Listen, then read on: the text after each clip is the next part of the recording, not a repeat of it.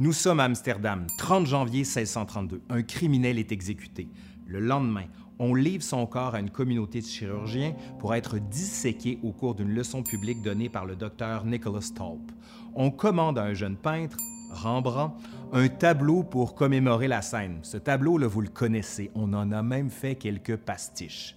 On a ici un modèle hollandais assez traditionnel de portrait de groupe tous les personnages sont parfaitement individualisés. Faut dire que tous ont payé pour figurer sur la peinture. C'est donc un petit peu normal qu'on soit capable de reconnaître leur visage et qui ils sont. On remarque que leurs corps sont absents. Ici, l'artiste reprend sa liberté de création. Le corps du cadavre est blanc, éclairé, comme s'il s'agissait des ténèbres. Il y a une tension dramatique dans ce tableau qui repose sur le contraste d'un visage non identifiable entouré de plusieurs chirurgiens. Mais on peut aussi regarder ce tableau avec un œil médical, en s'intéressant à l'anatomie en premier lieu, mais au prix d'une déshumanisation du corps. L'art et la médecine s'entrecroisent et se répondent l'une l'autre. Aujourd'hui, à l'Histoire nous le dira, en collaboration avec Viviane de Syllabus. Viviane, viens, viens parce que vous l'avez vu, mais vous la connaissez pas, Viviane de Syllabus qui est là. On parle de disséquer des corps à la Renaissance. C'est toi qui vas commencer? Allez. C'est parti.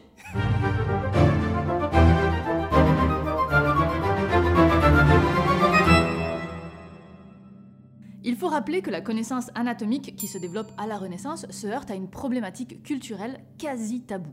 Le corps, c'est avant tout l'homme lui-même. Le disséquer, c'est le déshumaniser. Cela dit, on n'a tout de même pas attendu la Renaissance pour réaliser des dissections. Les premières datent au moins de l'époque médiévale pour laquelle nous avons des représentations. Au début de la Renaissance, soit le XIVe siècle en Italie, les connaissances médicales reposent sur deux grands maîtres de l'Antiquité, Hippocrate et Galien. Les connaissances apportées par ces deux médecins permettent de comprendre le corps, mais aussi la manière de penser la maladie et la guérison. Petit problème, Galien, par exemple, a déterminé toute sa connaissance du corps humain en pratiquant des dissections animales, principalement sur des porcs. Si ça peut sembler aberrant d'étudier le corps humain par le biais du porc, il y a tout de même une logique ici, je vous rassure. Le porc est un mammifère très similaire à l'humain. Laissez faire les jokes? Il y a un squelette, nous aussi, deux poumons, un cœur, un cerveau nous aussi en passant. Ses muscles, son système nerveux, sa circulation sanguine fonctionnent de façon très similaire à la nôtre. Son étude a permis d'améliorer notre connaissance du corps humain. D'ailleurs, cette similitude avec le porc est encore exploitée aujourd'hui, en recherche préclinique par exemple, où on l'utilise, lui et bien d'autres animaux, pour tester des médicaments ou des implants destinés à des patients humains. Donc, même s'il est évident que l'on ne peut pas connaître le corps humain à partir du porc, il n'en reste pas moins que c'était une maudite bonne première étape. Ajoutons aussi que le désir de décrire et de voir l'intérieur du corps reste largement contenu par la peur de la transgression des limites que la loi divine imposait au regard. Le corps est l'enveloppe divine, elle ne doit pas être profanée. Au début de la Renaissance, en Europe, les choses évoluent et la dissection de cadavres s'installe peu à peu. Le christianisme ne considère pas que le corps doit rester intègre, c'est-à-dire non disséqué, pour garantir la résurrection des personnes. Par exemple, le christianisme permet le recours à la dispersion de sépultures, de cœurs, d'entrailles et d'enterrer des ossements séparément. Autre exemple, on enlève des bouts aux saints et aux saintes pour en faire des reliques. On n'a donc pas besoin que le corps soit entier pour atteindre le royaume des cieux. Cela laisse la porte ouverte à la dissection. Contrairement à ce qu'on pourrait croire, l'Église ne rejetait pas l'anatomie.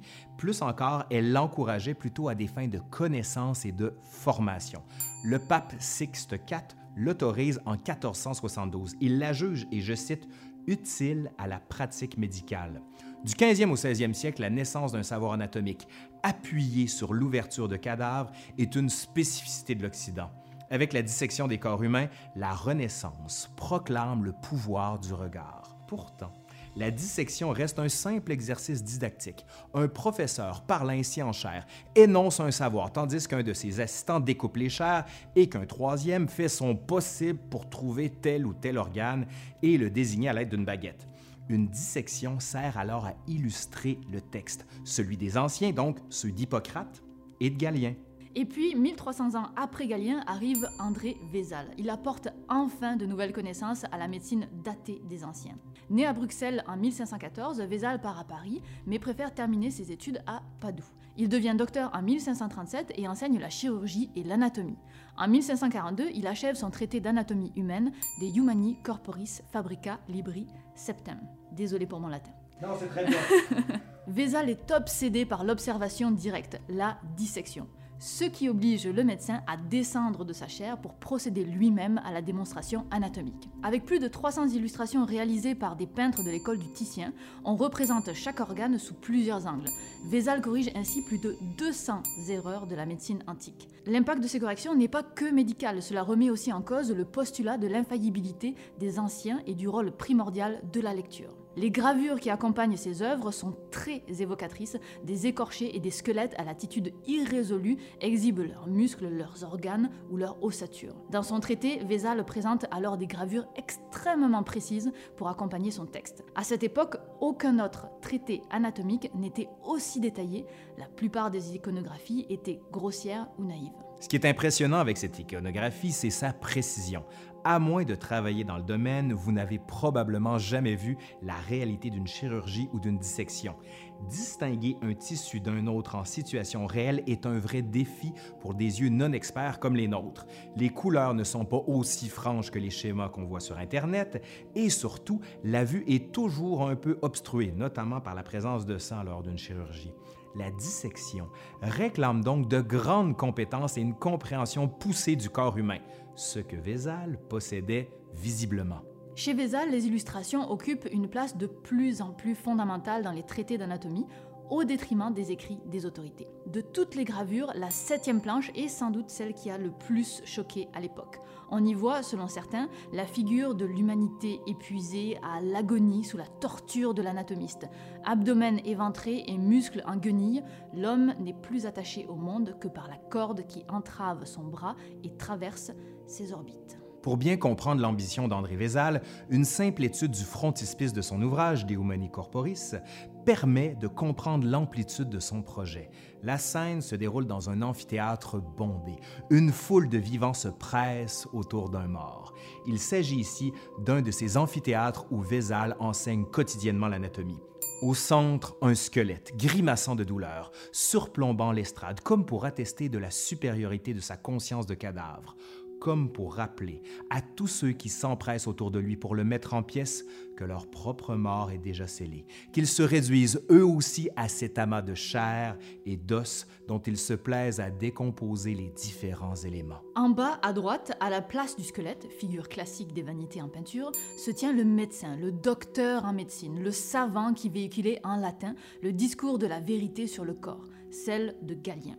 Il se tait, il regarde et écoute l'anatomie est désormais humaine.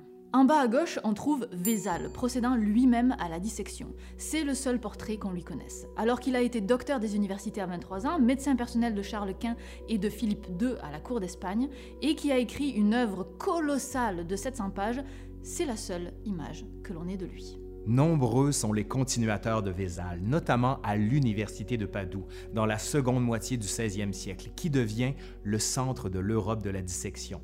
Les médecins en profitent alors pour définir et nommer des parties du corps qui devient un ensemble par la suite.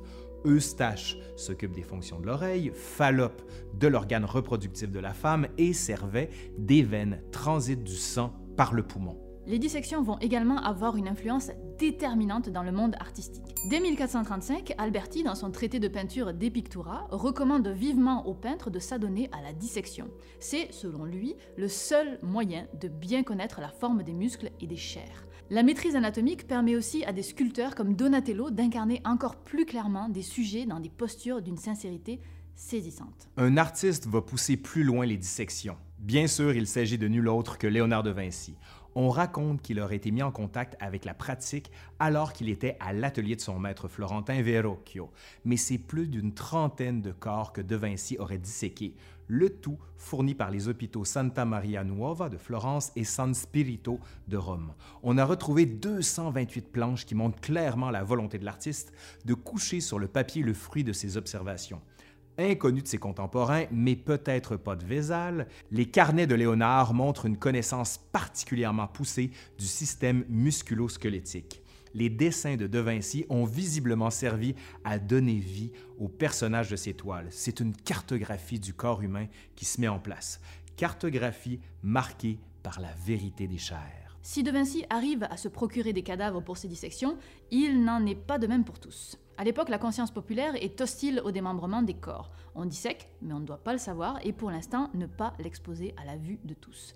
On se fournit un cadavre avec des suppliciés, ceux qui ont été exécutés, comme le montre la fameuse gravure de William Hogarth au XVIIIe siècle. Ou alors on trouve des corps auprès des malades décédés dans un hôpital et dont personne ne venait réclamer la dépouille. D'autres, encore plus entreprenants, n'hésitaient pas à arpenter les cimetières à la recherche d'un cadavre récemment enterré. Plus fort encore, Vézal recommandait à ses étudiants d'épier les cortèges funéraires pour repérer le lieu des sépultures, pour aller chercher les corps en pleine nuit. On n'hésitait pas à soudoyer le fossoyeur pour agir en toute tranquillité. Avec l'engouement de plus en plus grand de l'anatomie, c'est toute une contrebande de cadavres qui s'est développée. Plus on avance au 16e siècle, plus l'anatomie devient théâtrale.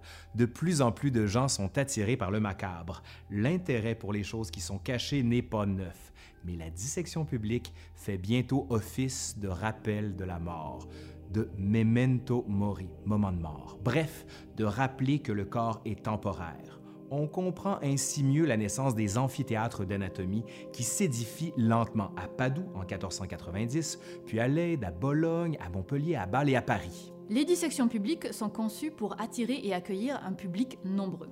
Dans la Hollande du XVIIe siècle, ces spectacles rivalisent même avec les sermons des grands prédicateurs et avec l'arrivée de navires chargés de marchandises en provenance des Indes c'est dire. Le fait que la manifestation prenne le nom de spectacle et de théâtre n'est pas étranger à la formalisation de l'espace théâtral en Italie, en Angleterre et en France. L'exécution publique est, elle aussi, un spectacle de plus en plus populaire.